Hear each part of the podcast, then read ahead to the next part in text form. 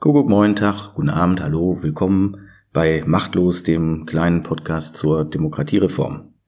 In der heutigen Ausgabe haben wir zunächst ein Gespräch mit Antoine Werner. Der hat diese Grand Debatte, diese große Konsultation in Frankreich aktiv begleitet, weil es äh, zu seinem Job gehört. Und er erzählt uns, wie das in Frankreich gelaufen ist, äh, welche Erkenntnisse man da bekommen hat, ist ja ein völlig neues Verfahren gewesen, äh, einfach Bürger einzuladen und zu sagen, jetzt sprecht mal aus, was euch eigentlich hier an der Politik nervt, was ihr anders haben wollt. Und äh, ist bekanntlich auf diese Gelbwesten-Proteste äh, zurückzuführen, auf die Macron irgendwie reagieren musste. Ich will dazu jetzt gar nicht mehr sagen. Wir haben, ich glaube, eine Dreiviertelstunde Gespräch geführt. Und äh, Antoine erzählt das sehr schön. Und weiteres Material dazu äh, verlinke ich dann natürlich, wobei das ist äh, alles auf Französisch dann. Und dann haben wir noch zwei weitere Themen in dieser Ausgabe, nämlich einmal den Bürgerrat Demokratie. Das ist ja dieses große in Deutschland einmalige Experiment, ausgelöste Bürger auf Bundesebene zu beteiligen und sie konkret über die Weiterentwicklung der Demokratie beraten zu lassen. Ähm, das ist jetzt losgegangen mit den sogenannten Regionalkonferenzen und ich war da auch auf der ersten Regionalkonferenz in Erfurt dabei. Dazu äh, ganz kurz etwas äh, mit einem Grußwort, sage ich mal, von Ministerpräsident äh, Bodo Ramelow, Ministerpräsident in Thüringen von der Partei Die Linke, der da war und der sehr bekennend ist für mehr direkte Demokratie und selber zu den Gründern dieses Vereins wohl gehört. Und am Ende dann noch kurz an einem zugegeben schön provokanten Beispiel, ähm, wie die Debattenkultur bei uns regelmäßig läuft, wenn wir die äh, so ganz offen führen, vor allen Dingen im Internet, wenn sich halt einfach nur die zu Wort melden, die sich zu Wort melden wollen, äh, wie wenig strukturiert das ist, wie wenig es um echte Argumente geht, wie wenig da eine Sachfrage geklärt wird. Wir können das an ganz vielen Beispielen immer wieder erleben. Ich habe es jetzt hier ganz aktuell am Beispiel der Tabaksteuer. Dazu habe ich einen Beitrag gemacht für Deutschlandfunk Kultur, fürs politische Feuilleton. Und ähm, wie eigentlich bei allen kontroversen Beiträgen habe ich auch da jetzt wieder erlebt, naja, dass eben jeder einfach dann nur das dazu sagt, was er schon immer sagen wollte und überhaupt keinen Bezug nimmt auf die vorgetragene Argumentation. Also so, dass wir einfach an solchen Stellen nie weiterkommen. Das einfach am Ende noch. Aber jetzt zunächst mal das Gespräch mit Antoine Werner. Antoine Vergne, ähm, ich bin äh, Director of Strategic Partnerships. Äh, auf äh, gut Deutsch wäre dann Direktor der strategischen Partnerschaften bei Mission Publique. Äh, Mission Publique gibt es seit 20 Jahren und ich bin dabei seit 8 Jahren. Und Mission Publique ähm, will Bürgerbeteiligung äh, besser und äh, überall äh, einführen. Gut. Ähm, an, hallo Antoine, schön, äh, dass wir uns treffen. Ähm, wir beide kennen uns über den Planungszellenprozess oder über den Protagonistenkreis, den Nachlass von ähm, Peter Dienel. Mhm. Und äh, wir haben uns auf einer Tagung getroffen jetzt gerade wieder und da habe ich erfahren, dass du an diesem Wahnsinnsexperiment in Frankreich beteiligt warst, aktiv beteiligt warst, dieser Grand Débat, äh, dieser, dieser ganz großen Diskussion in mhm. Frankreich. Und äh, hier wurde erzählt, sowas hat es in Europa in der Form noch nie gegeben. Äh, sag uns doch mal kurz, äh, was hat es damit auf sich? Was ist da passiert? Okay. Ähm, zuerst ein, eine lustige Geschichte. Ich habe vor drei Wochen äh, jemanden vom Bundesministerium für Wirtschaft äh, getroffen und ähm, haben dann ein bisschen über Grand Débat gesprochen und er meinte, naja, eine Grande Nation braucht ein Grand Débat. Hm. Und äh, dazu noch äh, national, weil wir immer irgendwann mit Nation haben, die, Grand, die, die Grande Nation. Das fand ich ziemlich lustig, weil das irgendwie stimmt. Also ja, Frankreich in dem Fall mit einer so Riesenkrise konnte nur so eine Riesenantwort haben. Und das haben die Präsidenten auf sich in, in Frankreich, die wollen immer äh, was Großes äh, aufziehen. Und deswegen vielleicht erstmal als Vorwarnung, es gibt einen, einen Part, das ist kulturell. also es gab Straßenproteste, das ist auch bei uns ja. äh, ziemlich oft. Und die Antwort war auch, mm, also passte dazu, sagen wir mal so. Ähm, und ich sag äh, ein Wort zum, also zu diesem Hintergrund, ja, die gelben Westen, ähm, und dann ein Wort zum Prozess. Mhm. Ähm, ich glaube, also zum Hintergrund interessant ähm, war, dass die diese gelben Westen, und das wurde auch ziemlich viel kommentiert, am Anfang eine sehr ähm, schmale äh, Anforderung hatten, ähm, also diese, diese Steuergeschichte mhm. äh, über Diesel äh, und dann aber die Plattform ziemlich schnell ähm, sich erweitert hat auf die Frage der Demokratie. Mhm. Und die Frage, wie können wir ähm, gelben Westen, aber sozusagen als äh, äh, Teil der Gesellschaft, der sich abgehängt fühlt, äh, wieder am Prozess teilnehmen. Und deswegen wurde ziemlich schnell eigentlich, also wenn man sich anguckt, November, Anfang Dezember, mhm die ganz große Frage um äh, direkte Demokratie äh, ganz oben auf der Liste der Anforderungen. Und war das äh, die ganze Zeit eine Basisbewegung oder kamen da schnell Lobbygruppen infiltriert, die probiert haben, oh, da können wir vielleicht irgendwie äh, unsere Forderungen durchbringen? Ja, also es wurde probiert, äh, ausprobiert, äh, hat nicht funktioniert. Mhm. Und das ist wirklich das Spannende, dass äh, weder die Gewerkschaften noch die äh, Linksparteien noch die Rechtsparteien das äh, geschafft haben, mhm. die Bewegung äh, zu, zu benutzen und wir, also an sich wieder zu verknüpfen. Und das ging sogar ziemlich weit, dass ähm, Leute, die selber als Gelbwesten, ähm, als Repräsentanten der Gelbwesten ja, ähm, galten, auch ähm, von den anderen ähm, wieder. Also ja, was demokratisch weggeräumt wurde. Genau, genau. Also tatsächlich, als äh, zwei von denen das erste Treffen mit dem äh, Premierminister haben sollten, äh, wurden sie auch äh, äh, rausgeschmissen aus der Bewegung. Und äh, also es war wirklich so ganz interessant. Ähm, äh, und diese Forderung nach Demokratie, ähm, das fand ich sehr spannend, wie man von ähm, eine Frage der ökonomischen, also Knappheit, äh, weil man fahren muss mit dem Auto zur Arbeit, äh, auf einmal äh, kommt zu, okay, eigentlich will ich mehr Demokratie. Mhm. Äh, das ist, was ich eigentlich will. Und das ist, das ist eine der großen Forderungen. Ähm, und die meist artikulierte Forderung bei der Bewegung war diese ähm, Referendum Initiative Citoyenne, also Bürgerbegehren, äh, mhm. wie man in Frankreich mehr Bürgerbegehren macht. Und das war sozusagen bis, bis Dezember. Die Antwort der Regierung dazu ist auch ziemlich spannend. Ähm, weil in Frankreich normalerweise solche Krisen ähm, werden ähm, so hingezogen bis zum Sommer und dann gibt es der, der Sommer und dann, dann ist Pause und dann ist es vorbei. Ähm, und ähm, da war die, die Antwort der, also ich, ist, ist, klingt lustig, aber man könnte bestimmt quantitativ nach, äh, nachliefern oder, oder äh, nachforschen. Der Sommer ist zu schön. Der, der Sommer ist zu schön. Ähm, aber die Antwort war interessant und die Antwort war ähm, nicht, ähm, wir nehmen die Forderungen, die Anforderungen an oder wir lehnen die ab und gehen auf Konfrontation die ganze Zeit, sondern wir machen diese, dieser Grand Débat. Und die, die, die Lösung, ein, ein, ein Grand Débat, ähm, das ist für mich eine Antwort, die, die war nicht nötig von der Regierung. Ich, also ist persönliche mhm. Meinung, aber ähm, und ähm, die hat damit zu tun, dass davor die Regierung schon Erfahrung mit Bürgerbeteiligung hatte und auch, dass ähm, in Frankreich die Bürgerbeteiligungsszene ziemlich gut inzwischen vernetzt ist und organisiert ist und in der Lage war, Lobby zu machen. Das heißt, ähm, das Team äh, in der Regierung hat auch mitbekommen, dass das eine gute Lösung sein könnte. Ähm, und die haben das äh, aufgenommen und ich glaube ähm, da wieder persönlich, dass äh, Emmanuel Macron in der, in der Sache äh, eine Offenheit ähm, hat ähm, gegenüber neue Formen äh, der Governance und äh, wie man regiert. Und das hat er mehrmals gezeigt, sei es mit diesen Initiativen um die äh, europäischen äh, Bürgerbeteiligung zur Zukunft der Europas, ähm, was man, das ist ein ganz anderes Kapitel, aber die Idee, äh, das zu haben, äh, die Idee zum Beispiel letztes Jahr mit dem Paris Peace Forum, um ähm, Global Governance ähm, neu zu definieren und neue Modelle für globale ähm, ja, Governance zu schaffen. Also es gibt so ein paar Grundlinien seiner Politik, in, in der Außenpolitik, aber auch in der Innenpolitik, die zeigen, und auch einfach die Bewegung, der Republik en Marche ist schon was Neues gewesen als, als politische Bewegung und in Frankreich, also keine klassische Partei in dem Sinne, was auch seine Nachteile hat jetzt, zum Beispiel mit den, also man sieht, mhm. dass sie als Partei auch damit zu kämpfen haben. Ähm, aber in irgendeiner Form sind die bereit, was Neues auszuprobieren.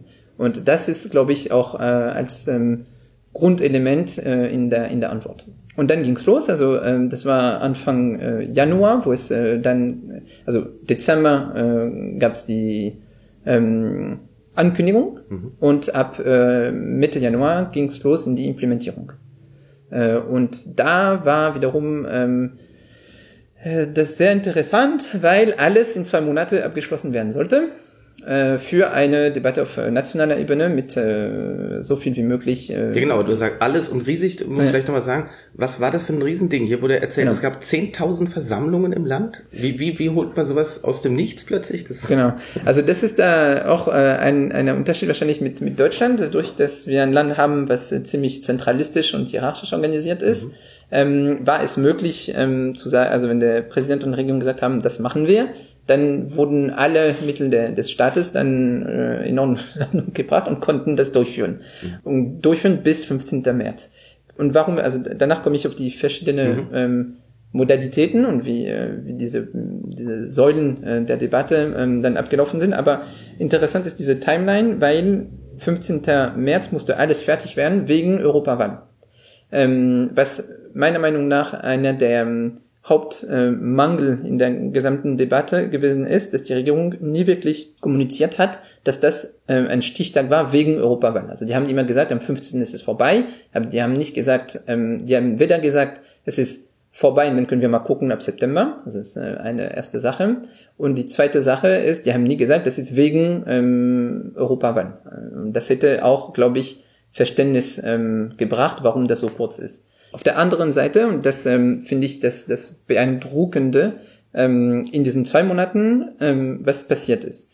Also äh, du hast ähm, vier ähm, Hauptwerkzeuge ähm, oder Methoden wurden äh, angewandt. Die erste war eine Online-Plattform, also Online-Beteiligung, ähm, die ziemlich ähm, geschlossen war in dem Sinne, dass ähm, die Idee der Plattform war, Leute antworten ähm, eine Umfrage, also es gab eine Umfrage, also um vier Themen. Also es gab vier Themen für die Debatte. Ähm, ökologische Wende, äh, Organisation äh, des Staates und der Verwaltung, äh, Demokratie und ähm, Citizenship, ja, also, weil da auch die Frage der Migration Bürgerschaft, ja, ja, Bürgerschaft, und ja. Bürgerschaft mhm. und ähm, Demokratie. Und das vierte war äh, Steuer und ähm, genau und äh, Ausgaben, also mhm. Staatsausgaben und Eingaben. Und das waren die vier Themen der Debatte. Und über diese vier Themen wurden also die Online-Plattform, da konnte man äh, pro Thema eine Umfrage äh, füllen. Man durfte auch ähm, Vorschläge einbringen, also mhm. hochladen. Ähm, und ähm, die Plattform hat ungefähr, also fast zwei Millionen Beiträge bekommen. Aber Beiträge, weil das ja so eine Riesenzahl ist, heißt mhm. auch, dass jemand einfach nur irgendwo mal Ja und Nein geklickt hat. Das also waren die nicht Umfrage zwei Millionen einzelne Vorschläge oder so. Nee, also äh, das sind kein, genau, das sind äh, einzelne Vorschläge äh, gab es um die, ähm, äh, ich glaube, äh, genau, weil dazu noch, also die zwei Millionen sind einfach, was auf die Plattform äh, gekommen ist. Und das hatte die, als Quelle die Plattform, aber auch zum Beispiel, du durftest ein Papier nehmen, dein, dein Stift, einen Brief schreiben und, mhm. sagen, ich will das, schicken. Und da gab es Leute bei den Ministerien, die das, das geöffnet haben, digitalisiert haben und auf die Plattform gebracht haben. Mhm. Also die Idee war schon, und das finde ich spannend, dass wirklich diese Inklusion, also dass es nicht nur online geht, mhm. sondern dass man, egal wie, konnte man äh, irgendwas einbringen und wurde berücksichtigt. Und auch interessant war, dann man durfte auch ein, zum Beispiel ein Papier, ähm, also oder ausdrucken und schicken und das wurde ähm, digitalisiert, äh, analysiert und auch als Beitrag äh, in den Korpus gegeben. Das heißt, alles ist öffentlich, alle Vorschläge? Alles ist öffentlich, das war ähm, nicht klar vom Anfang an, aber das ist eine, eine große Sache wegen Transparenz und mhm. auch wieder sehr, sehr interessant. Das heißt, sind alle Open Data, das kann man runterladen und einfach äh, damit arbeiten und analysieren. Und bisher, also bis Mitte April, also bis vor einem Monat, wurden ungefähr 15 Prozent analysiert der Sachen, also semantisch und äh, mhm. äh, mit ähm, äh, künstlicher Intelligenz und sagen, Data. Das ist ein riesen Forschungsprojekt. Genau, das sind, ne? da kann man, äh, mhm. da die die Forscher in, Frankreich freuen, freuen sich für die ja. nächsten Jahre, also Forscher über Bürgerbeteiligung mhm. haben was zu tun und die haben auch was zu tun, weil ähm, diese also diese Plattform war nicht die einzige Form, ähm, sondern es gab anderen, aber mit den gleichen Themen. Das heißt, da kann man auch ähm, Methodenvergleich ah, machen. Mhm, mhm. Ähm, und das wird spannend sein in, in den nächsten Monaten. Also genau, Online-Plattform. Ähm, dann daneben ähm, gab es ähm, die, ähm, diese, diese lokale Versammlung. Und das war ähm, offen, also jeder und jede durfte ein, so eine Versammlung organisieren. Mhm. Dafür einfach äh, gab es ein Toolkit, das hat man sich runtergeladen musste man äh, eine Diskussion organisieren. Das war völlig frei, wer man äh, einlädt, äh, wie groß, wie lang, äh, nur. Durftest du in deinem Wohnzimmer machen, oder? Wie? Genau, in deinem Wohnzimmer ähm, haben ziemlich viele gemacht. Ähm, es gab auch ziemlich viele Bürgermeister, Meisterinnen, die das organisiert haben, mit größeren Runden, zum Beispiel 300, 400 Leute. Ähm, es gab ähm, Formate, wo die Leute eher, ähm, äh, in Firmen gab es auch äh, ein paar, ziemlich viele ähm, Handelskammer haben es gemacht. Ähm, und die, die Formate waren dann genau, also offen, nur, also der Deal war, ähm, Ergebnisse hochladen. Also wieder ein, ein Bericht schreiben mhm. und hochladen. Davon gab es 10.000. Das sind die, die 10.000 ähm, ja. äh, 134, genau. Mhm. Ähm, also das ist eine, eine, eine zweite, also die Plattform. Das, die dritte, ähm, war ähm, proaktiv von der Regierung. Da wurden Leute geschickt, also zu zweit, mit einem ähm, Stand, also mit ähm, einem Tisch und mhm. äh, die Materialien der Debatte in, ähm, also ursprünglich war gedacht auf dem Markt, äh, in Märkte in Frankreich. Mhm. Am Ende waren es ähm, vor allem die Bahnhöfe. Also die mhm. haben dann in Bahnhöfe einen Tag und einen halben Tag verbracht, mhm. in 107 äh, Städten. Äh, ich glaube, genau, in genau, in 107 Städten ähm, und waren da und haben die Leute einfach äh, angesprochen, dass sie ähm, sich beteiligen. Also auch interessant, weil mhm. zwar nicht deliberativ oder nicht per Los und ähm, ein Format, was eher niedrigschwellig war, aber proaktiv. Das heißt, da äh, gab es keine Einladung oder da musste man nicht erstmal ähm, wollen man und äh, aktiv werden, aktiv sondern, werden, sondern mhm. da wurde man angesprochen. Mhm. Also ziemlich spannend. Und die und, haben auch wirklich nur Fragen gestellt, also nicht probiert Regierungslobbyarbeit zu machen, sondern. Nee, also das ist, ähm, also das nicht, weil das waren die, das, die Verwaltung wurde dafür äh, angeheuert. Also nicht die, die Partei oder mhm. La République en Marche oder so hatte mhm. damit nichts zu tun. Mhm. Natürlich haben viele äh, auch diese selbstorganisierten Debatten haben die auch gemacht. Mhm. Ähm, und wenn man sich die, die Teilnehmer bei allen Modalitäten sich anguckt, es gibt schon ähm, außer bei den, ähm, bei den Regionalkonferenzen, darauf komme ich später, aber es gibt schon ein, eine Überrepräsentation von Mittelschicht bei den anderen Modalitäten. Mhm. Das kann man ähm, schon sehen. Also es ist noch nicht klar, wie, wie hoch oder wie viel, aber schon ein bisschen. Genau, aber die in den, in den Genau, aktiv auf die Leute zugegangen. Genau, äh, zugegangen. Mhm. Und ähm, die äh, nächste, also die vierte ähm, sozusagen Möglichkeit oder die das vierte die vierte Methode waren diese sogenannten ähm, regionalen äh, Bürgerkonferenzen.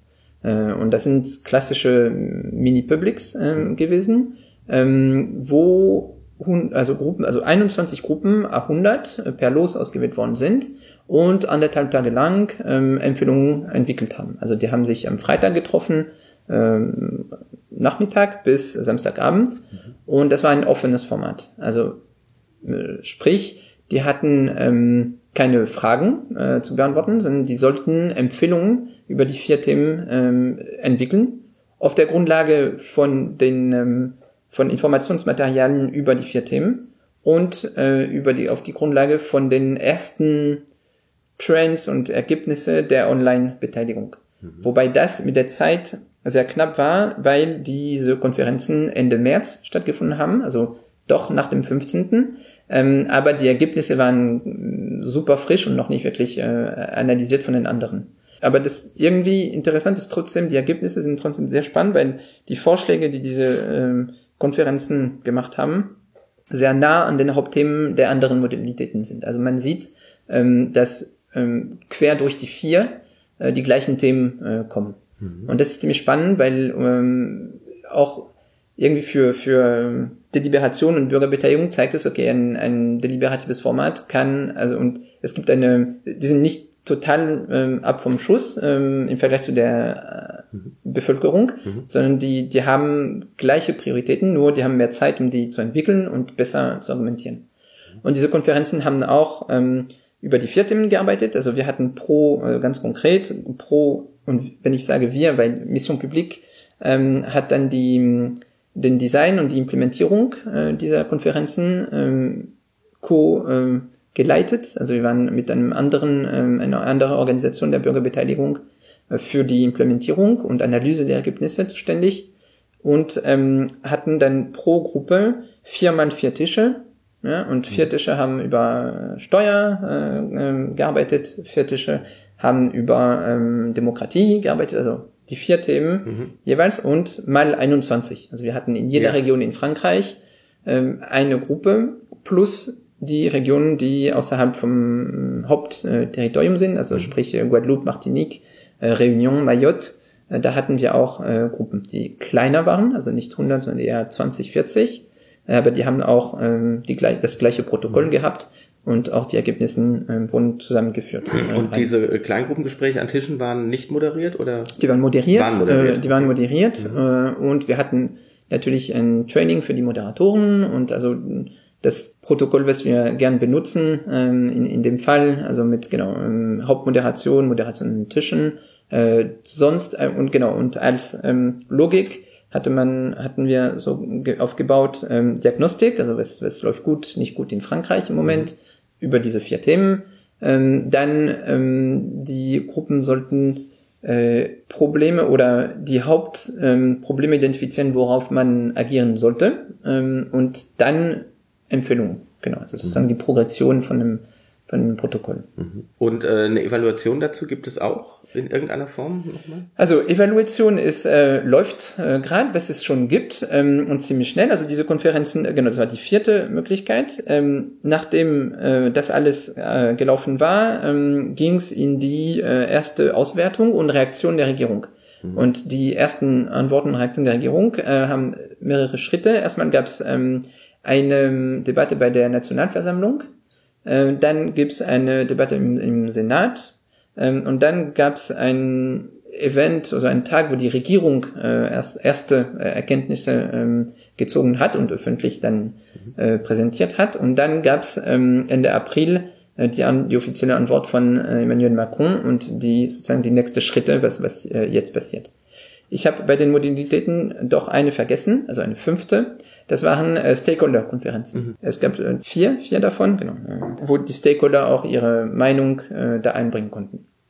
Was auch ziemlich interessant ist, weil das eine andere Gruppe ist. Mhm. Und, ähm, und ja, als, also für Qualität der Bürgerbeteiligung macht es Sinn, auch die Stakeholder natürlich dabei zu haben. Mhm. Ähm, also die ergibt, also die Antworten der, der Regierung oder vielleicht als Hauptergebnisse erstmal. Was, was, was kam dabei raus? Ähm, die Menge, also die Menge der Beiträge ähm, macht es so, dass es noch nicht total, völlig ausgewertet ist und es wird eine Weile dauern. Aber die Ergebnisse sind wie immer ziemlich interessant bei Bürgerbeteiligung. Die Leute sind bereit. Also die sind bereit, ähm, schnell und weit zu gehen mhm. äh, in Reformen, mhm. ähm, in ähm, Änderungen. Und wenn man sich zum Beispiel die Ergebnisse über ökologische Wände anguckt, da sind die Leute massiv, also sagen, ja, Plastik hätten wir schon vor 15 Jahren machen sollen, warum ist es noch nicht so weit? Und also man, man spürt diese, also diese, dass Bürger und Bürgerinnen voraus sind, also die sind, mhm. also beziehungsweise bereit, ja. Okay, und, weil hier ähm, wurde immer nur berichtet, ähm, es wurden Steuersenkungen gefordert und Steuersenkungen ja. angekündigt jetzt ja. und so, das klingt immer ein bisschen egoistisch, aber das war nur ein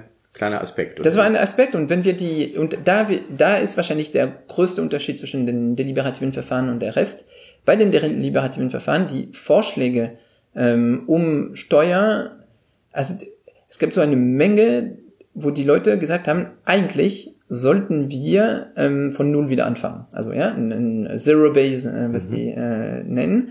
Und wir nehmen uns ein Papier und ähm, gucken, okay, was sind die, die Ausgaben, was, was sind was ja, wirklich, was brauchen wir eigentlich? Ja, ja. Mhm. Und lass uns das machen. Und wenn ähm, unser Präsident und Regierung das macht, das ist toll, weil das ist neu, das mhm. ist, äh, das braucht's diese Bereitschaft, ziemlich, ziemlich weit zu gehen, die gibt es in deliberativen Verfahren und wahrscheinlich ein bisschen weniger in, in, in anderen.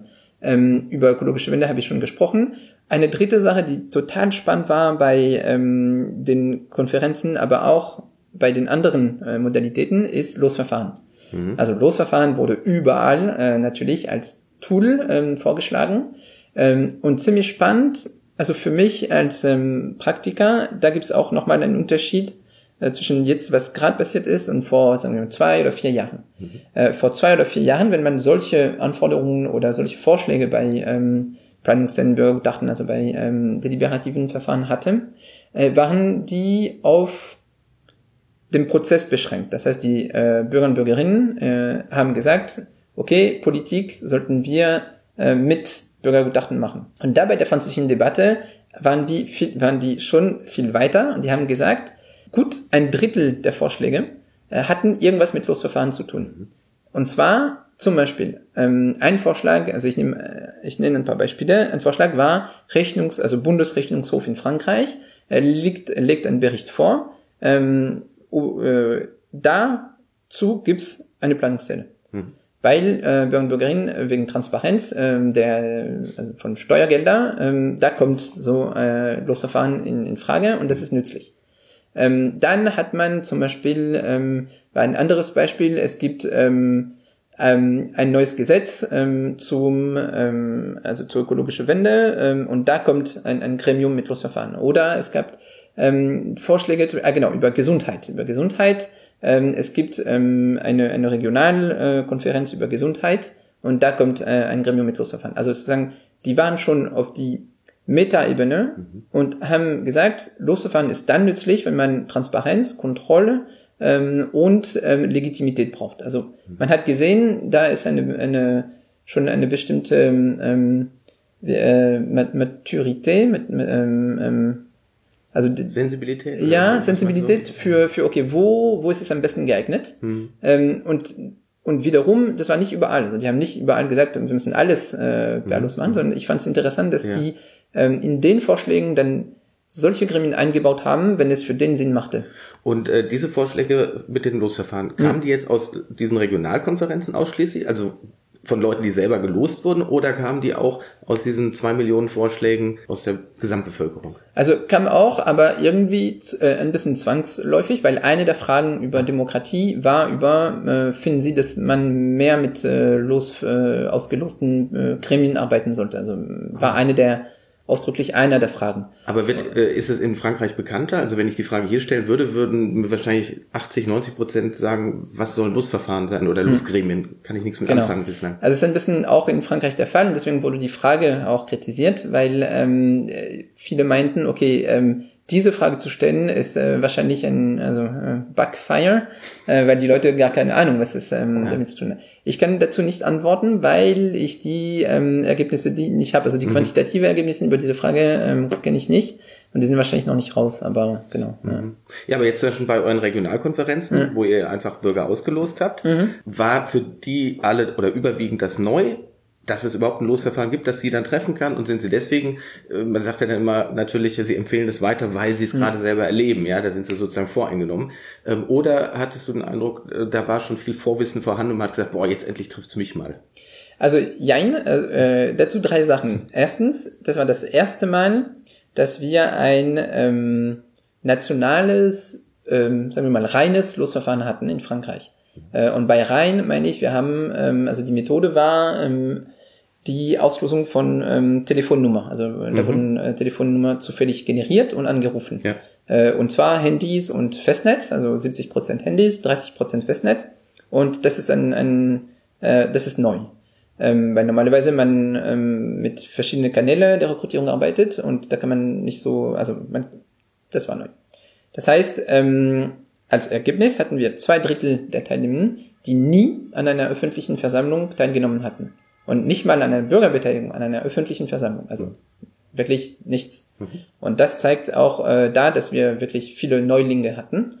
Ähm, und wegen Losverfahren, ich glaube klar, die Erfahrung, die sie, die sie machen in dem Fall, ist sehr wichtig, weil sie merken, okay, wir können das und das mhm. ist eine, gute Idee, also es klappt. Teil, aber die, und das meinte ich mit ähm, reif, genau, reif, äh, mature, äh, Maturité reif. Ja. Die waren reif, ähm, weil die gesagt haben, äh, nicht überall. Also das brauchen wir nicht überall. Und das fand ich interessant. Also die haben, weil die haben nicht gesagt, wir müssen alle Politik jetzt berlos machen und weil wir diese Erfahrung gemacht haben, sondern die haben gesagt, ähm, gezielt äh, in dem Fall, das ist, das, das wäre ein, ein, ein Anwendungsfall für Losverfahren. Also das fand ich interessant, spannend. Mhm. Genau. Äh, wie ist jetzt, wie sind die Ergebnisse wiederum in Frankreich aufgenommen worden? Also zunächst der Prozess wurde ja sicherlich mhm. auch überrascht wahrgenommen, oder? Dass plötzlich aus dem Nichts quasi so, mhm. so ein großes Beteiligungsformat kommt. Mhm. Wie war da so die Reaktion in der Bevölkerung? Also in der, also ähm, in der Bevölkerung, ähm, eh, ich glaube eher neutral bis positiv. Ähm, in den Kreisen Bürgerbeteiligung äh, richtig viel Kritik und in der Politik auch. Mhm. Äh, warum? Ähm, weil natürlich ähm, die Zeit so knapp war mhm. und ähm, alle Experten und also von der Forschung, auch von der von der Praxis kam viel Kritik, dass es einfach gar nicht möglich ist, in so kurzer Zeit ein, ein guter Prozess äh, zu machen. Und ich stimme teilweise zu. Wir haben äh, bei uns auch lange überlegt, also ist das machbar oder nicht. Haben letztendlich gesagt, okay, lass uns mal probieren. Ähm, aus dem Hauptgrund, dass wir immer gerne ähm, die Grenzen äh, verschieben versuchen. Mhm. Und ähm, das hat das hat gut funktioniert, würde ich sagen. Weil jetzt, ähm, und das ist über die Ergebnisse, also über den Prozess, wie der angenommen worden ist, ich glaube genau, neutral bis positiv, viel Kritik auf der Prozessebene von den Experten, ähm, aber auch ähm, ein großes Interesse, das zu begleiten. Es gab eine äh, riesen Forschungsbegleitung ähm, und ähm, da fängt auch die Arbeit an, das auszuwerten. Ähm, über die Ergebnisse jetzt, wie die Ergebnisse äh, angenommen worden sind, äh, auch äh, teilweise sehr kritisch, äh, wenn die gesagt, also viele haben gesagt, okay, äh, die machen nicht äh, eins zu eins und die machen sowieso, was die wollen, also hm. die klassischen ähm, an, äh, also Reaktionen auf ähm, Politik und repräsentative Politik und klar, ja. Die das ist aber das, was die Politik dann daraus macht. Aber jetzt ja, genau. erstmal die Ergebnisse. Äh, wurden die denn überhaupt von irgendjemand quasi neutral vorgestellt? Also soweit man sie schon aufarbeiten konnte? Oder ist einfach nur Macron hingegangen und hat gesagt, so Leute, äh, danke für die Debatte und jetzt sage ja. ich euch mal. Ähm, genau, also die erste Vorstellung war mit der Regierung, der versammelten Regierung und ähm, die Leute, die, die diese verschiedenen äh, Modalitäten also der, der Debatte durchgeführt haben. Mhm. Also zum Beispiel, wir haben die Ergebnisse von den Bürgerkonferenzen vorgestellt mhm. ähm, an die Regierung und ähm, die es gab so ein, auch ähm, eine Gruppe von drei, vier anderen Organisationen, die die Ergebnisse der Online-Plattform vorgestellt haben und die Idee war, okay, wir als dann Prozessbegleiter stellen die Ergebnisse vor und die Regierung äh, antwortet. Ähm, und ähm, die Antworten, ja, also ich meine, ich glaube, das ist, oder andersherum. Ich glaube, es gab diese offizielle äh, Reaktion. Es ist aber nur, ähm, äh, was, also den, wie würde man sagen, den, was man sieht vom Eisberg. Mhm. Weil jetzt geht's los. Und für mich, und das fand ich interessant auch von den Ministern, aber auch von, von der, vom Team in der Verwaltung, äh, der oder die, das, das Team, das zuständig war, ist okay, es gibt die Rolle der Regierung, aber eigentlich, diese Debatte hat was angestoßen, was andere Akteure aufnehmen sollten. Ja, ähm, es ist schön und gut, dass die Regierung äh, seine Antwort gibt äh, oder was draus macht. Unabhängig davon sollte man gucken, was macht die Zivilgesellschaft draus, ähm, was machen die anderen Parteien draus, was machen, ähm, also sagen, wer benutzt auch diese Ergebnisse, die sind alle da. Mhm. Und ähm, es ist ein bisschen ähm, auf einer Seite, klar, ne, die Regierung hat das äh, angestoßen, das heißt, die sollten darauf reagieren, aber die werden es wahrscheinlich nicht alles machen. Und äh, jetzt kommt es drauf, okay, was passiert ab äh, September, weil jetzt kommt Sommer, was passiert ab September und wie werden diese Ergebnisse ähm, lebendig und, und, und benutzt. Und äh, das finde ich ziemlich spannend, weil ich auch finde, dass in, in, in dem Fall die Regierung ähm, die Pforten äh, geöffnet hat und ähm, dass sie nicht die einzigen verantwortlich sind dafür, dass es, dass es was passiert. Das wäre zu einfach, immer zu, zu sagen, ah, die werden es nicht machen, die setzen nicht um, was wir gesagt haben, sondern ähm, klar, die haben eine Verantwortlichkeit, aber die sind nicht die einzigen. Mhm. Ich glaube, jetzt fängt eine Phase, eine interessante politische Phase, wo wir sehen werden, also wer kümmert sich um die Ergebnisse mhm. und nicht nur die Regierung, die machen, die werden ein paar Sachen, also es gibt ein paar ähm, Ergebnisse und Folgen, zu den, zu den Ergebnissen, aber denn es gibt auch eine, jetzt glaube ich, eine Art Lobby oder politische Arbeit. Zum Beispiel ganz interessant ist diese Reichtumssteuer. Mhm. Diese Reichtumssteuer ähm, war von Anfang an, hatte Macron gesagt, das ist kein Thema bei der Grand Débat. Haben Tausende und aber Tausende Leute gesagt, das ist doch ein Thema. Äh, dann hat Macron gesagt, ja, vielleicht ist es doch ein Thema. Und jetzt ist es in der Schwebe. Das heißt, ähm, jetzt kommt es drauf, okay, wer ähm, kümmert sich, dass was die Menschen gesagt haben, auch ähm, die, diese, diese Kraft haben und mhm. äh, diese Diskussion weitergeführt wird. Und das finde ich spannend, wenn man sich ähm, ein bisschen das größere Bild über, wie soll Demokratie im 21. Jahrhundert funktionieren. Ich glaube, das, was gerade in Frankreich passiert ist, ist vielleicht ein, eine Form von dem, was, was äh, sich entwickeln könnte. Und äh, das war nicht perfekt, weil natürlich äh, so kurz und äh, so viel Druck und ähm, und, und ja, rein methodisch ähm, hätte man ja viel besser machen können. Ähm, aber das wurde gemacht. Und die, die reine Tatsache, dass es gemacht worden ist und das so, so so breit und ähm, so öffentlich und so präsent, das ist für mich ein Schritt nach vorne und öffnet viele Möglichkeiten in Frankreich, aber auch woanders. Mhm. Weil dann man sich und ähm, das ist auch diese diese ganze Geschichte von wie Bürgerbeteiligung vorankommt, mit Beispielen aus anderen Ländern. Also hier in Deutschland wird viel über die, die irische Citizens Assembly gesprochen. Ähm, und das ist eine Inspiration, das war auch in Frankreich eine Inspiration. Und jetzt, wie kann so ein, ein Prozess auch Inspiration liefern äh, für anderen, in anderen Ländern, zu sagen, okay, das geht doch, also das können wir mhm. machen, das hat, äh, bringt Ergebnisse. Die Welt geht nicht runter, sondern äh, vielleicht öffnet sich die Politik und äh, ändert sich. Und, ähm, und das finde ich spannend. Also das finde ich sozusagen sehr spannend. Aber zur Rolle der Zivilgesellschaft noch, ja. haben wir nicht hier äh, irgendwie sozusagen den vor, vorgesehenen Bruch an der Stelle. Wenn die Bürger, egal in welcher Form es miteinander beraten haben, gibt es Ergebnisse. Und man mhm. hat den Eindruck, okay, jetzt wissen wir doch, was passieren soll. Ja. Und jetzt geht's an die Umsetzung. Ja. Und die, für die sind jetzt Lobbyisten zuständig. Egal, ob es eine Partei ist oder mhm. irgendein Verein, ein, sonst wie da sucht sich doch zwangsläufig jeder nur das raus, was ihm in sein Portfolio passt und wie er auch wieder sein eigenes Profil stärken kann. Also haben wir nicht danach schon wieder dieses, äh, ja, dass die, die Gesellschaft aufgespalten wird und dass eben meinetwegen Reichensteuer ist, klingt dann populär, also kriege ich dafür, irgendeiner macht sich dafür stark und andere Sachen, die nicht populär sind, dafür macht sich dann wieder keiner stark. Und Dinge, die vielleicht die Bürger schon beraten haben, fallen dann einfach durchs Raster, weil dafür gibt es gerade keinen Lobbyverein oder ähm, keine Förderung oder was weiß ich wie. Ja, das ist, das ist sehr spannend. Ich hätte keine gute Antwort. Also mein, meine Intuition wäre, ähm, warum nicht? Also warum nicht tatsächlich ähm, erstmal diesen, diesen Schritt haben, einer, haben zu einer, einer Deliberation und wir, wir haben dann Ergebnisse. Und ähm, dann finden sich Leute, die das übernehmen und die Lobbyarbeit dafür ähm, machen. Ähm, das ist für mich erstmal klingt es okay ähm, weil, weil es dann eine, eine andere Form der Repräsentation ist. Äh, dann der, sozusagen der normative Hintergrund ist, der Prozess der Deliberation, wenn, wenn der gut gelaufen ist, dann könnten wir sagen, okay, die Ergebnisse sind gut.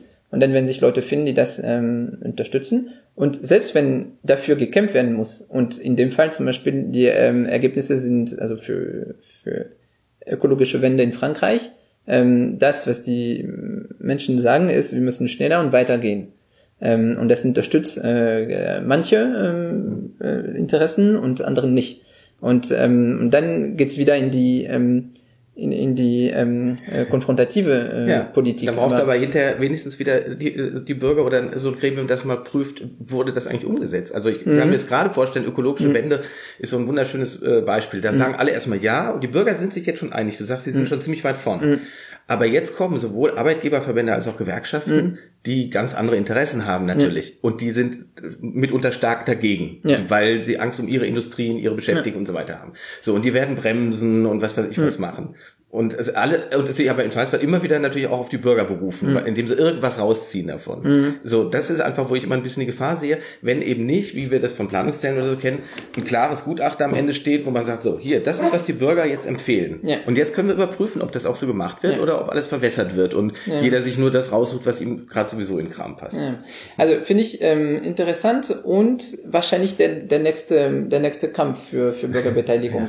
Weil also ich finde schon mal einen, einen, Fortschritt, dass, dass man diesen, diesen Input auf dem Level hat. Mhm. Ähm, ich finde, also wie du sagst, dann ist die, also rauskramen, also es kann passieren, die Frage ist, aber dann können die, also ich meine, wenn man schon eine, eine Mehrheitsrichtung hat in den Empfehlungen, ähm, äh, ist es schwierig, ähm, auch zu legitimieren, okay, äh, das Mini nehme ich, ähm, wenn, wenn alles offen ist und klar ist, dass es eigentlich nicht die, die Hauptrichtung ist. Mhm. Ähm, aber trotzdem muss man dran arbeiten, dass die, dass die Ergebnisse, okay, oder anders gesagt, für mich ist wirklich äh, eine Herausforderung jetzt bei Bürgerbeteiligung, dass ich die, wie die Ergebnisse für sich sprechen. Dass wir einen Prozess haben, der Ergebnisse so produziert, dass die organisierten Interessen damit arbeiten können. Das heißt, da wo, also die, die Schwachstelle, die du sagst, ähm, ist eher dann eher im Voraus. Also wenn, wenn die mhm. Methode nicht am, ähm, am Ende schlüssige Ergebnisse oder Ergebnisse, die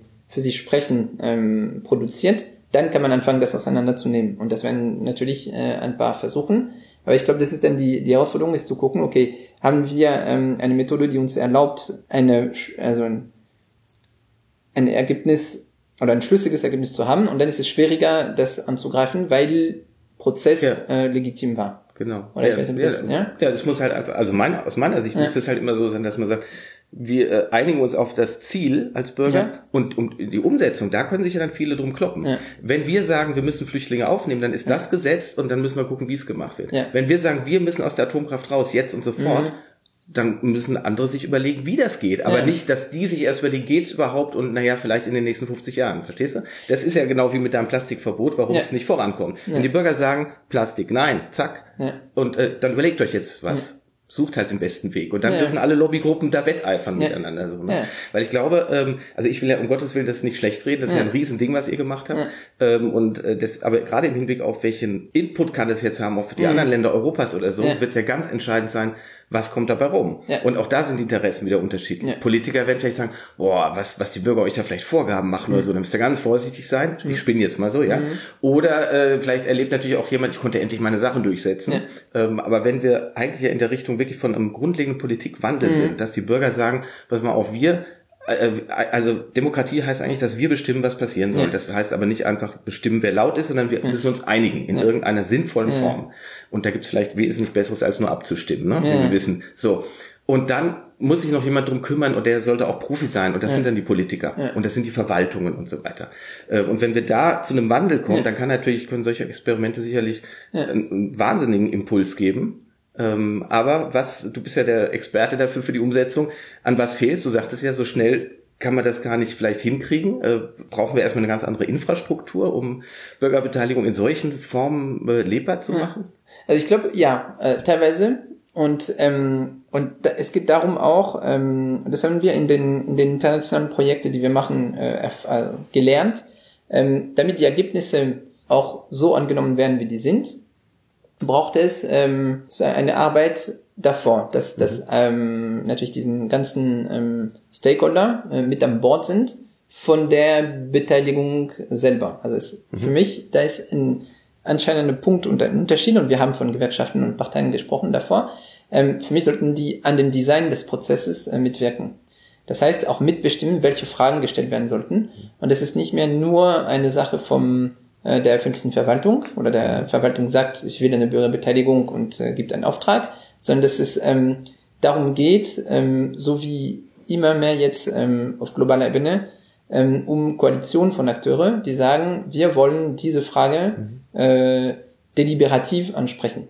Und äh, diese Policy einfach so diskutieren, mhm. dass wir uns einigen, was sind die großen Fragen, was sind die ähm, Informationen, die man braucht, um diese großen Fragen zu diskutieren dann geht man in die Bürgerbeteiligung, weil dann holt man sich sozusagen die mhm. Meinung oder die informierte Meinung der Bürgerin und dann kann man mit den Ergebnissen arbeiten. Mhm. Und die Erfahrung, die wir gerade machen, ist es so ein Prozess in drei Schritte, also eine Koalition bilden, eine Bürgerbeteiligung und über die Ergebnisse arbeiten.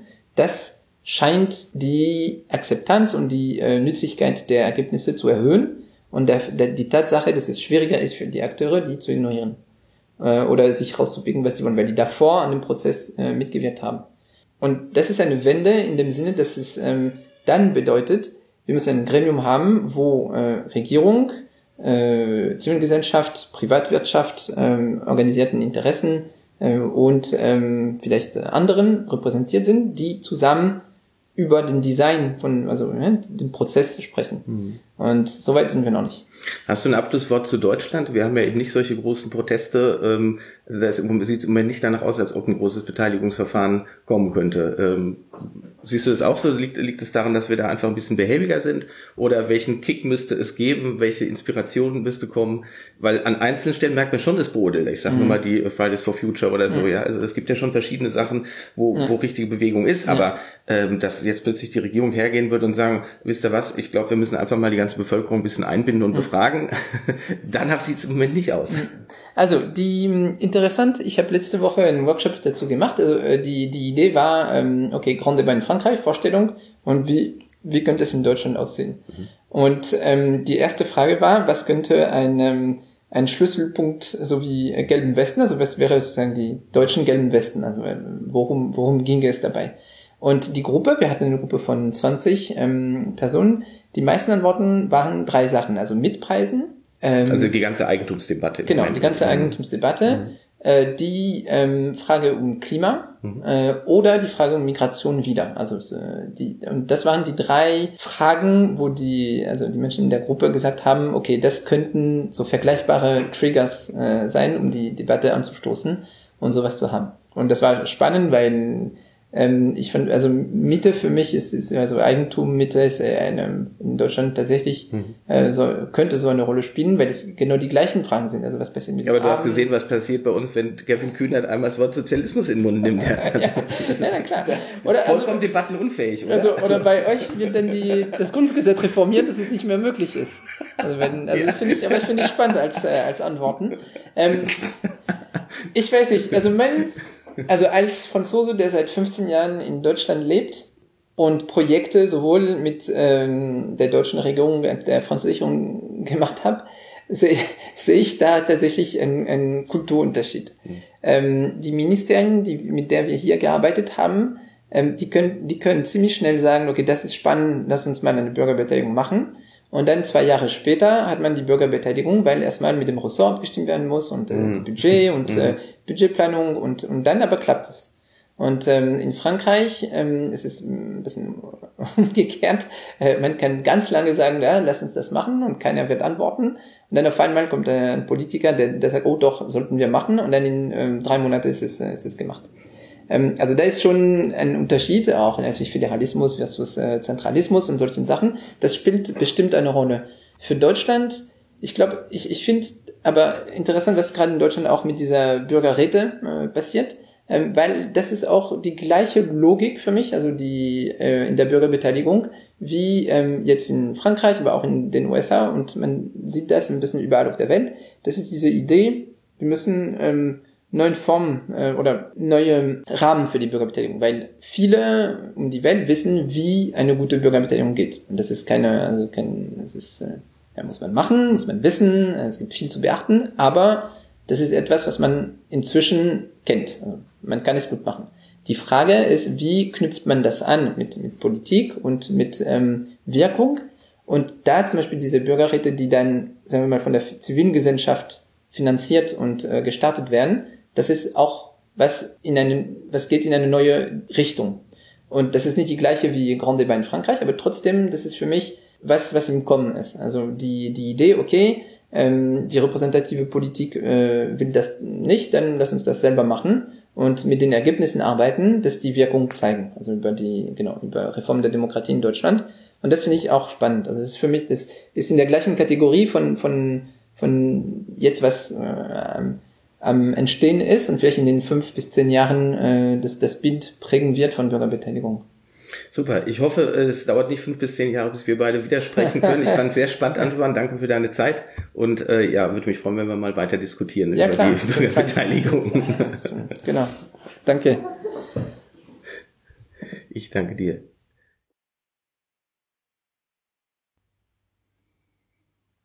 Der Bürgerrat Demokratie ist gestartet, wenn man das so sagen kann. Das ist ein Projekt, äh, initiiert in erster Linie von dem Verein Mehr Demokratie, finanziert ganz wesentlich von der Schöpflin Stiftung und äh, dann konzeptionell entwickelt von zwei großen und bekannten Firmen, die Beteiligung, die Bürgerbeteiligung äh, durchführen, nämlich Nexus und IFOC. Was soll bei diesem Bürgerrat passieren? Ursprünglich nannte sich das auch einfach Bürgergutachten. Das ist es nämlich, worum es hinterher gehen soll. Ausgeloste Bürger sollen Vorschläge machen, ähm, wie die Demokratie in Deutschland weiterzuentwickeln ist. Konkret geht es natürlich um die Frage, brauchen wir direkte Demokratie auf Bundesebene, brauchen wir mehr direkte Demokratie auch in den Ländern, brauchen wir andere Beteiligungsformen, brauchen wir andere Mitbestimmungsformen. Ähm, der formale Auslöser dafür war, dass eben im Koalitionsvertrag von Union und SPD vereinbart ist, dieses Thema anzugehen. Und zwar in der ja, für die Politik sehr üblichen Art und Weise, dass man eine Expertenkommission beruft. Äh, die sollte Vorschläge entwickeln und dann soll sich, will sich die Politik damit irgendwie beschäftigen und irgendwie dazu verhalten, natürlich wie üblich, ohne vorher was zu versprechen. Diese Expertenkommission ist aber immer noch nicht einberufen. Es ist schon zigmal nachgefragt worden. Da gibt es wohl allein schon Kompetenzschwierigkeiten. Welches Ministerium ist zuständig und so weiter. Ähm, ich selbst verspreche mir von so einem Expertenrat natürlich auch gar nichts, denn es sind ja alle, ähm, also sozusagen die Vorschläge gibt's ja alle schon. Ne? Ich meine, dafür haben wir nicht nur die Politikwissenschaft, dafür haben wir viele, viele zivilgesellschaftliche Organisationen, Vereine, Petitionen, was auch immer. Es liegt eigentlich alles schon auf dem Tisch und äh, man müsste sich damit dann nur mal beschäftigen. Ähm, na gut, aber formal macht man sowas halt dann mit einer Expertenkommission, dann sitzen da die üblichen Professoren drin und irgendwelche Lobbyvertreter und ähm, dann lässt man sich überraschen. Aber wie gesagt, die gibt es noch gar nicht. Und da hat sich mehr Demokratie gedacht. Experten für Demokratie sind doch eigentlich die Bürger selbst. Sehr zutreffend, würde ich sagen. Ähm, dann war lange unklar, wie das Projekt aufgestellt werden kann, weil es war zwar die Finanzierung mehr oder weniger geklärt oder wenigstens ein großer Teil zugesagt, aber man hat eigentlich gesucht nach einer offiziellen Beauftragung. Denn wie das immer so ist mit diesen Bürgerbeteiligungsverfahren, wenn die Politik das nicht in irgendeiner Form beauftragt oder eben wenigstens sagt, ja, wir sind gespannt, was ihr für Ergebnisse erarbeitet, dann hat das Ganze relativ wenig Wirkung. Dann können zwar die Bürger irgendwas beraten, können tolle Vorschläge machen, aber es passiert ja damit nichts. Und wie das eben so ist, das Parlament lässt sich ja auch gerne da nicht ähm, das Zepter aus der Hand nehmen. Aber letztendlich gab es jetzt Signale genug, sage ich mal, von den Fraktionen im Bundestag, äh, vom Bundestagspräsidenten Schäuble auch und von anderen, dass man gesagt hat, okay, wir können das machen. Es gibt sozusagen genug bekundetes Interesse der Politik. Wie läuft das Ganze ab? Hm, das können Sie im Detail äh, auf der Website bürgerrat.de auch einfach nachlesen dann. Vier Phasen. Äh, zunächst geht's jetzt eben los mit Regionalkonferenzen. Da waren die ersten beiden eben schon und ich war ähm, in Erfurt mit dabei.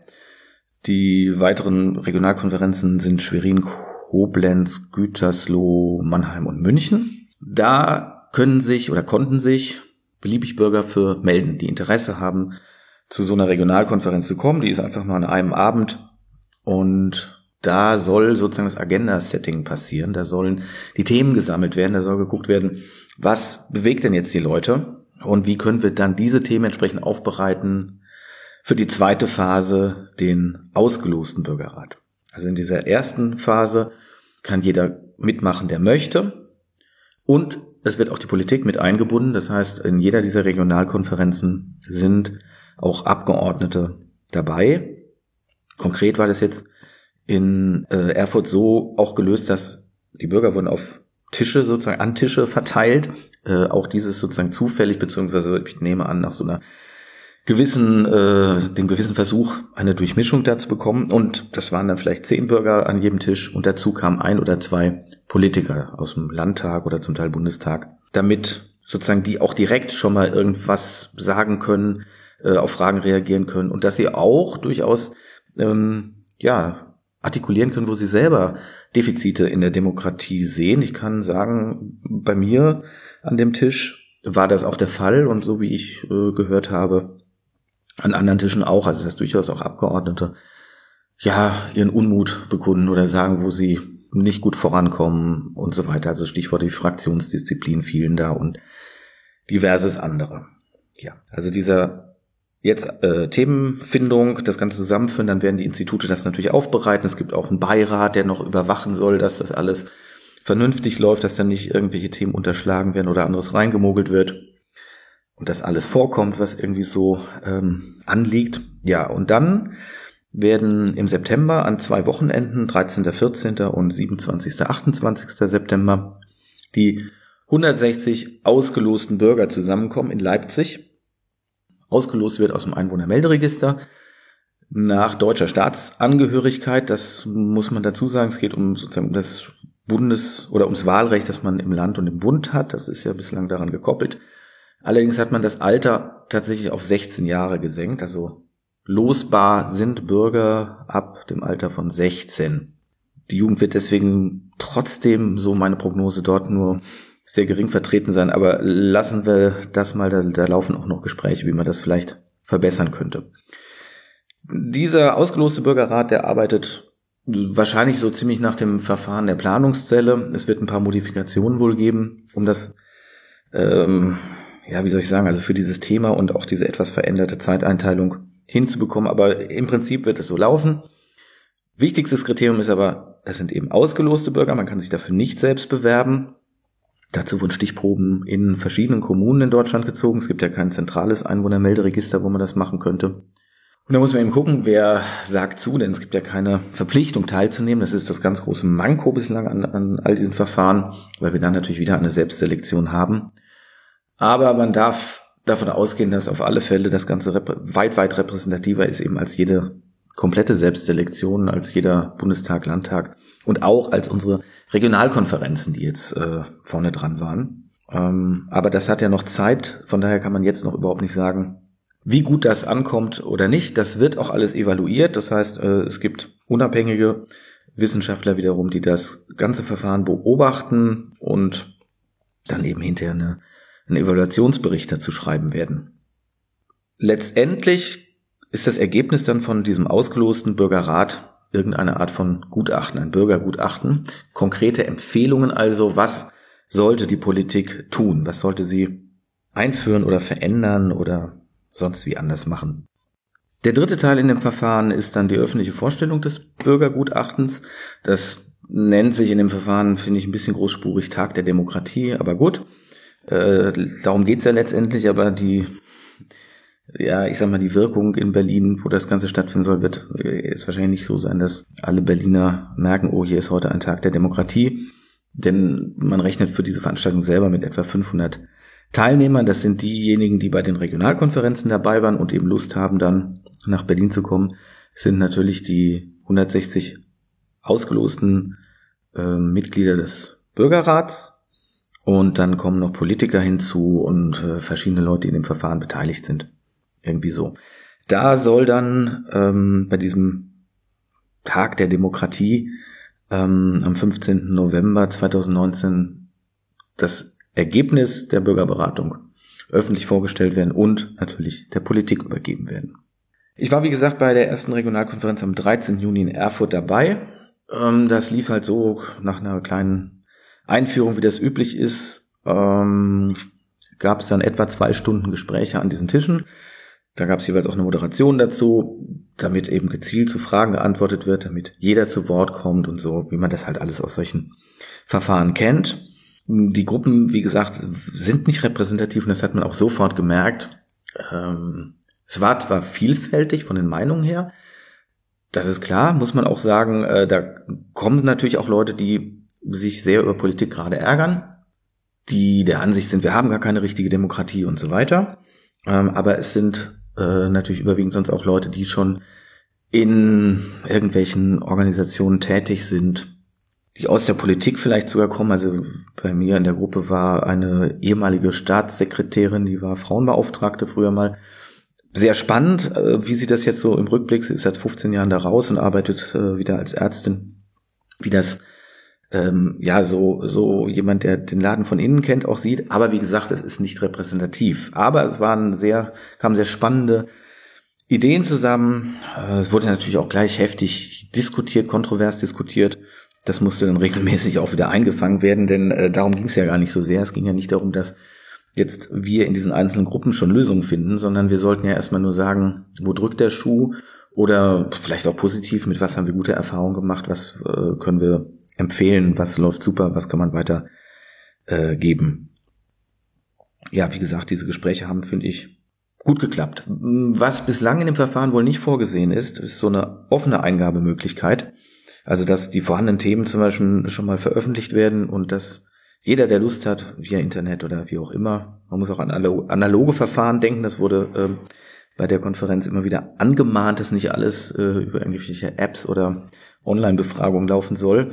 Aber das, wie gesagt, ist bislang nicht vorgesehen, dass da einfach alle Bürger, die auch noch Interesse haben und sagen, ich habe auch noch eine Idee, äh, das einbringen können. Vielleicht kommt das noch.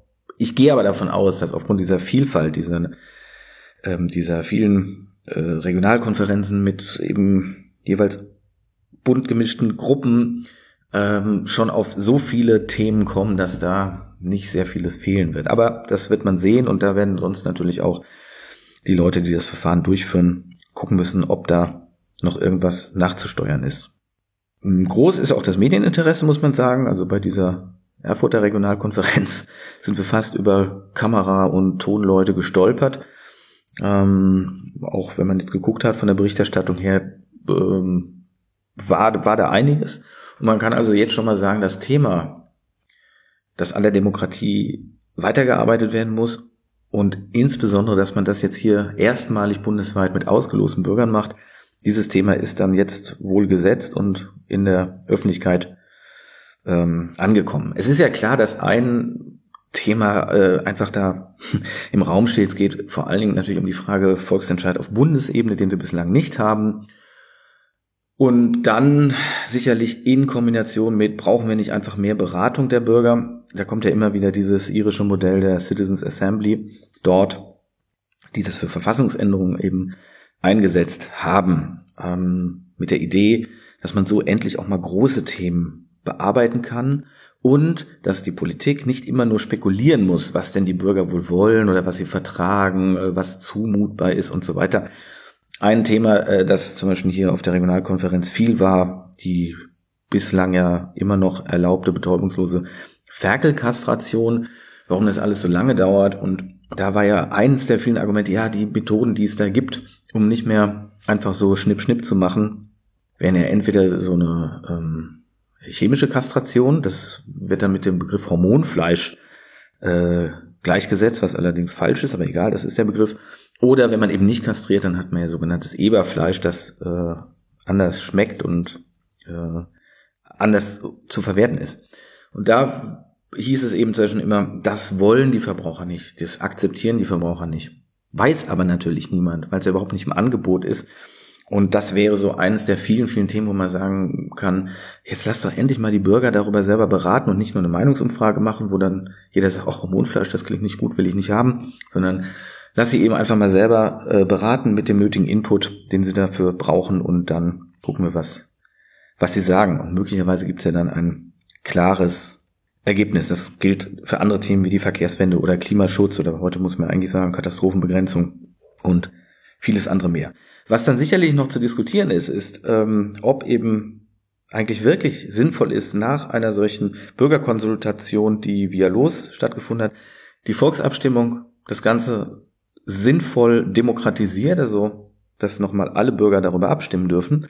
Einerseits muss man sagen, ja klar, ist ja logisch, weil alle Bürger nun mal Stimmrecht haben. Äh, auf der anderen Seite besteht natürlich die große Gefahr, wenn man die Ergebnisse, die dort in einem langen Prozess und intensiv erarbeitet wurden, nicht ähm, genau so auch mit dieser Intensität vermittelt kriegt, dann sind wir natürlich wieder bei einer uninformierten Abstimmung und wir öffnen wieder dem Lobbyismus Tür und Tor. Ähm, dann laufen wieder die ganzen Propagandamaschinen äh, los. Also ich glaube, das wird ein Thema sein, was man nochmal, was sicherlich über Jahre noch intensiv beraten werden muss, aber viel mehr, man sollte nicht nur beraten, man sollte vielleicht auch einfach experimentieren damit und einfach gucken, was passiert. Also da bleibt noch viel zu diskutieren und äh, ich kann nur sagen, ich bin sehr gespannt, was bei dem Bürgerrat Demokratie dann letztendlich da im November präsentiert wird. Ja, vielen herzlichen Dank, meine sehr verehrten Damen und Herren. Ich bin ganz begeistert, wie voll das Haus Dacherröden ist zum Thema Demokratie, direkte Demokratie, Bürgerdemokratie. Ich freue mich über das Projekt, bin gespannt, wie die wissenschaftliche Begleitung das Thema in West und Ost aufarbeitet. Ich habe heute Morgen um 7.36 Uhr den Südwestrundfunk dazu Rede und Antwort stehen dürfen, die mir gesagt haben, ja, in Westdeutschland sei die Demokratie mit 70 Prozent verankert, in Ostdeutschland nur mit 40 Prozent, ob ich das erklären könnte. Und da habe ich gesagt, naja, vielleicht sind die Zugänge, die Menschen zu der Beteiligung haben, sehr unterschiedlich durfte man in der DDR im Betrieb sagen, was man wollte, aber über die Staatsführung besser nicht, war das hinterher umgekehrt. Und äh, das führt dazu, dass die Frage, wie stark sind in Betrieben Betriebsräte verankert, wie stark ist Mitbestimmung verankert, wie stark nimmt man Schülermitbeteiligung in der Schule wahr und wann darf man auch gegen den Stachel löcken, vielleicht auch etwas ist, das mit Erfahrungen zusammenhängt, die Menschen gesammelt haben, die nicht ganz so spaßig waren wie diejenigen wie ich, die ich im Westen, der ich im Westen groß geworden bin und meinen Rand immer aufmachen durfte, wie ich wollte. Und ähm, deswegen sage ich, ich finde es total spannend. Das war die erste Bemerkung. Die zweite, ich freue mich, mit Mitstreitern heute zusammen zu diskutieren. Christoph Matschi, Wolfgang Mahle und ich, wir sind drei Vertreter, die als äh, Gründungsverantwortliche bzw. als politisch Verantwortliche mit Ralf Uwe Beck 2000 das große Volksbegehren für mehr direkte Demokratie auf den Weg gebracht haben. Wolfgang Mahle war damals Chef des Steuerzahlerbundes, ich war Chef der Gewerkschaft Handel, Bank und Versicherung und äh, aus der Zeit, dass ein Steuerzahlerbund und ein Gewerkschaftschef zusammen sagen, wir wollen mehr Bürgerbeteiligung und wir wollen, dass die Hürden für Volksbegehren deutlich gesenkt werden. Christoph saß im Landtag und musste die Verhandlungen mit der CDU führen. Deswegen freue ich mich auch, dass Frau Tillmann da ist. Und ähm, dass wir damals es erreicht haben, aus den 380.000 Unterschriften, das war die höchste Beteiligung für ein Volksbegehren in ganz Deutschland, dass daraus entstanden ist, ein Mehr an Demokratie. Leider hat es damals eine Tücke gegeben, auf die ich hinweisen möchte. Wir haben einen Kompromiss machen müssen, der heißt Haushaltsvorbehalt. Der steht heute in der Verfassung. Ich habe das damals in der Schärfe nicht verstanden. Ich gebe es heute zu. Ich würde wahrscheinlich heute noch länger darüber verhandeln. Das bedeutet nämlich, dass ein Volksbegehren dann nicht zugelassen werden darf, wenn es Geld kostet, was aus dem Haushalt abgesichert wird. In Bayern hat man dazu längst andere Regeln geschaffen, dass die Bürger nämlich selbst darüber entscheiden können, auch wenn es Geld kostet. Und äh, deswegen fand ich es wichtig, und das will ich jetzt als drittes sagen, Mike Morin, der CDU-Vorsitzende, hat vor zwei, drei Jahren einen Vorschlag gemacht zum fakultativen Referendum. Das ist ein Volksbegehren nach einer Entscheidung des Landtags, also ein Gesetz wird im Landtag erlassen und dann machen sich Bürger auf und sagen, das wollen wir überprüfen, wir wollen das korrigieren. Das fand nicht jeder im Landtag lustig. Ich fand das aber Demokratie prinzipiell sehr gut, habe es begrüßt, habe auch ausdrücklich Mike Morin meine Unterstützung zugesagt, habe gesagt, wir sollten uns zusammentun. Er setzt das fakultative Referendum durch, wenn wir gleichzeitig den Haushaltsvorbehalt aus der Verfassung gestrichen kriegen. Weil die Bürger müssen entscheiden können, auch wenn es Geld kostet. Und äh, der, das Parlament wird nicht ärmer dadurch, wenn die Bürger mitentscheiden. Das alles geht mir durch den Kopf heute Abend.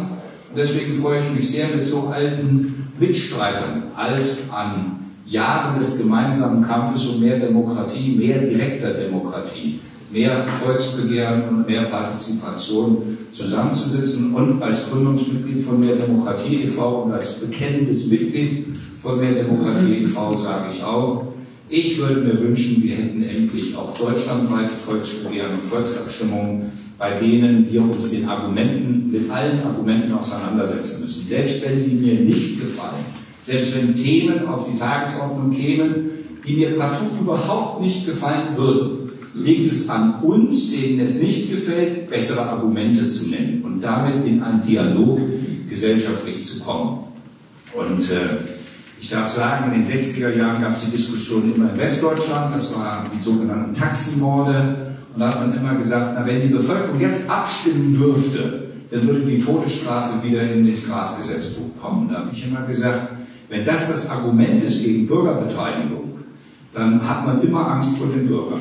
Und deswegen sage ich, diese Argumente liegen an uns, ob wir bessere Argumente mit in den Raum stellen. Die Schweiz ist an mehr Demokratie nicht zugrunde gegangen.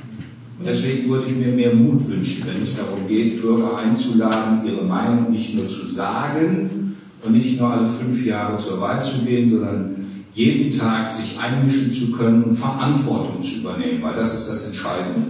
Sich einbringen heißt auch Verantwortungsübernahme und deswegen gilt der Satz, drum bleibe im Land und wehre dich täglich.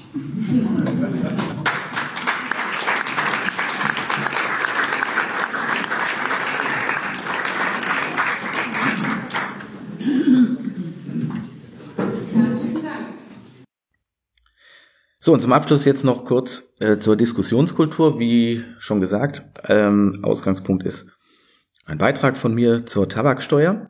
Darin ging es ausschließlich um die Frage, ob es demokratisch ist, Raucher via Tabaksteuer für die von ihnen verursachten Gesundheitskosten zur Kasse zu bitten, wie das eben in der Argumentation, um es zu legitimieren, häufig passiert, ungeachtet mal der Frage, ob die Tabaksteuer überhaupt dann wirklich bei den Krankenkassen landet oder nicht ganz woanders, denn sie ist natürlich nicht äh, zweckgebunden. Aber es ging eben nur um diese Frage. Es war eine demokratische Frage oder eine Frage der Demokratietheorie.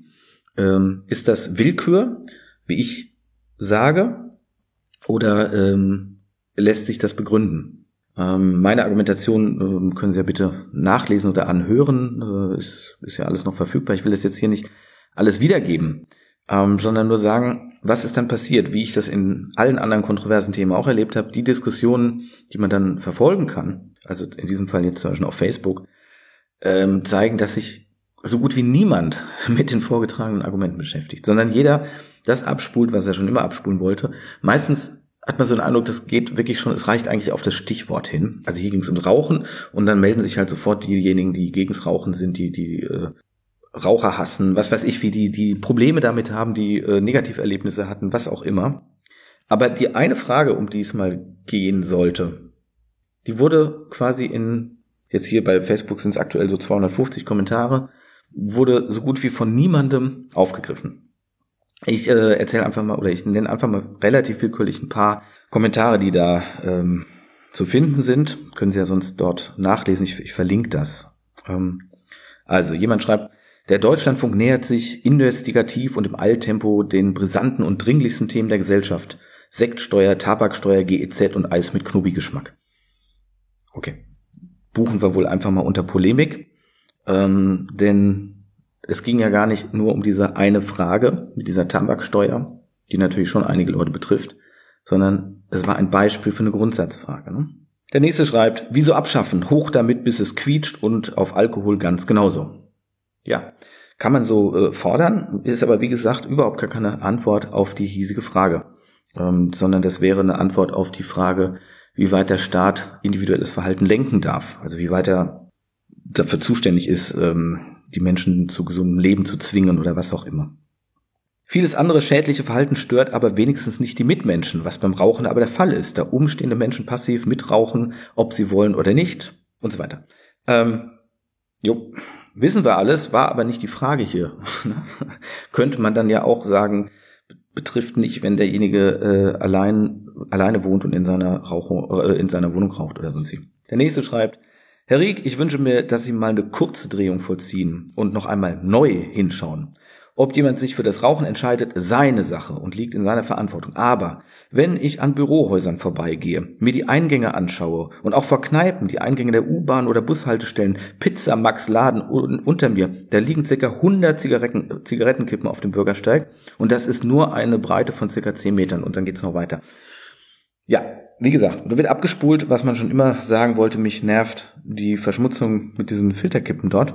Ja, darf man sagen, alles natürlich gut, bringt uns aber in dieser Kernfrage nicht weiter. Puh, hatte zuerst gehofft, der Beitrag wäre vom Postillon. Äh, woran der Autor gar nicht denkt, ist der Umweltaspekt. Beispielsweise sind Kippen die zweitgrößte Müllkategorie an deutschen Stränden voller Gift und Plastik. Wie gerade schon gesagt. Unbestreitbar, hat aber mit diesem Thema nichts zu tun. Ich habe kein Problem mit Rauchern, aber mit dem Rauchen. Denn es stinkt und macht auch mich krank. Also sehe ich hier keine Willkür. Das ist, ähm, was das Passivrauchen angeht, natürlich ein äh, tatsächliches Argument. Denn äh, da, wo das zutrifft, greift ja der Raucher natürlich in die Rechte des Nichtrauchers ein. Aber wie gesagt, auch Darum geht es hier nicht. Dafür haben wir den Nichtraucherschutz. Dafür ist das Rauchen inzwischen in, an ganz vielen Stellen verboten. Nämlich immer da, wo die Möglichkeit besteht, dass der Nichtraucher damit konfrontiert wird. Und das wird, sage ich in dem Beitrag selber, sicherlich auch noch weitergehen. Ist aber, wie gesagt, eine ganz andere Baustelle. Dann schreibt jemand, Raucherinnen und Raucher haben übrigens die Wahl, Tabaksteuer zu bezahlen oder nicht, indem sie nämlich auf den Zigarettenkauf verzichten. Jo, danke für den Hinweis. Nö, ich als Raucher sage, mach die Kippen und den Alk so brutal teuer wie in Norwegen. Da kippst du hinten über. Mir würde das signifikant helfen, mit dem Rauchen aufzuhören. Wie für viele andere gilt auch hier, mein individuelles Problem oder meine individuelle Sichtweise will ich allen vorschreiben. Äh, wenn hier jemand ist, der sagt, er möchte mit dem Rauchen aufhören und schafft es nicht, ja, dann äh, darf er sich ja gerne einweisen lassen in die geschlossene oder wie auch immer, einen Entzug machen. Ähm, aber daraus die Begründung abzuleiten, es müsse jetzt für alle irgendetwas, wie auch immer, vorgeschrieben werden, weil er das für sich möchte, ist natürlich jetzt Demokratie theoretisch auch äußerst dünn zu begründen, sag ich mal. Ähm, in mehreren Variationen kam so ein Kommentar wie typisches Whatabout.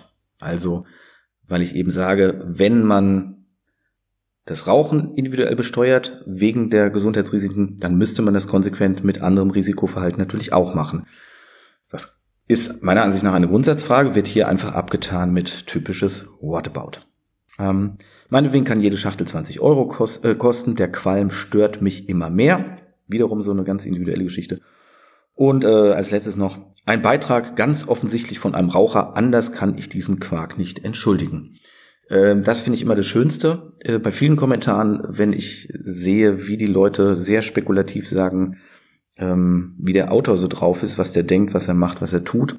Da habe ich in meinem Blog auch noch viel schönere Beispiele. Ich amüsiere mich dann immer darüber. Es gab natürlich auch äh, ein paar wenige Kommentare, die äh, wirklich auf das Thema hingewiesen haben. Also hier schrieb eine Frau, interessant, wie hier kommentiert wird, ohne das auch nur eine Zeile vom Artikel gelesen zu haben.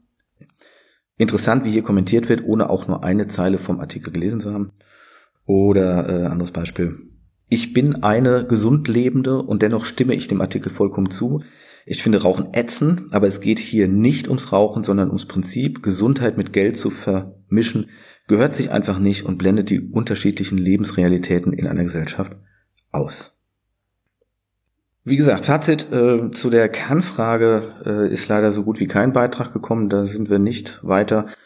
Das äh, zieht sich immer so durch bei allen großen Themen und genau deshalb braucht es meiner Ansicht nach eben ausgeloste Bürgerversammlungen, Bürgerräte, Citizen Juries, wie immer wir die ja nennen, die zu konkreten Fragen, zu exakten Fragen beraten, alle Argumente hören, aber nicht einfach nur aus der Hüfte schießen und ihre Meinung kundtun. Dafür gibt es Meinungsumfragen. Da können wir das alles äh, haben und bekommen es auch ständig ungefragt, aber damit lösen wir keine Probleme. Jo, das war's dann für heute. Vierte Ausgabe von Machtlos. Tschüss, bis zum nächsten Mal.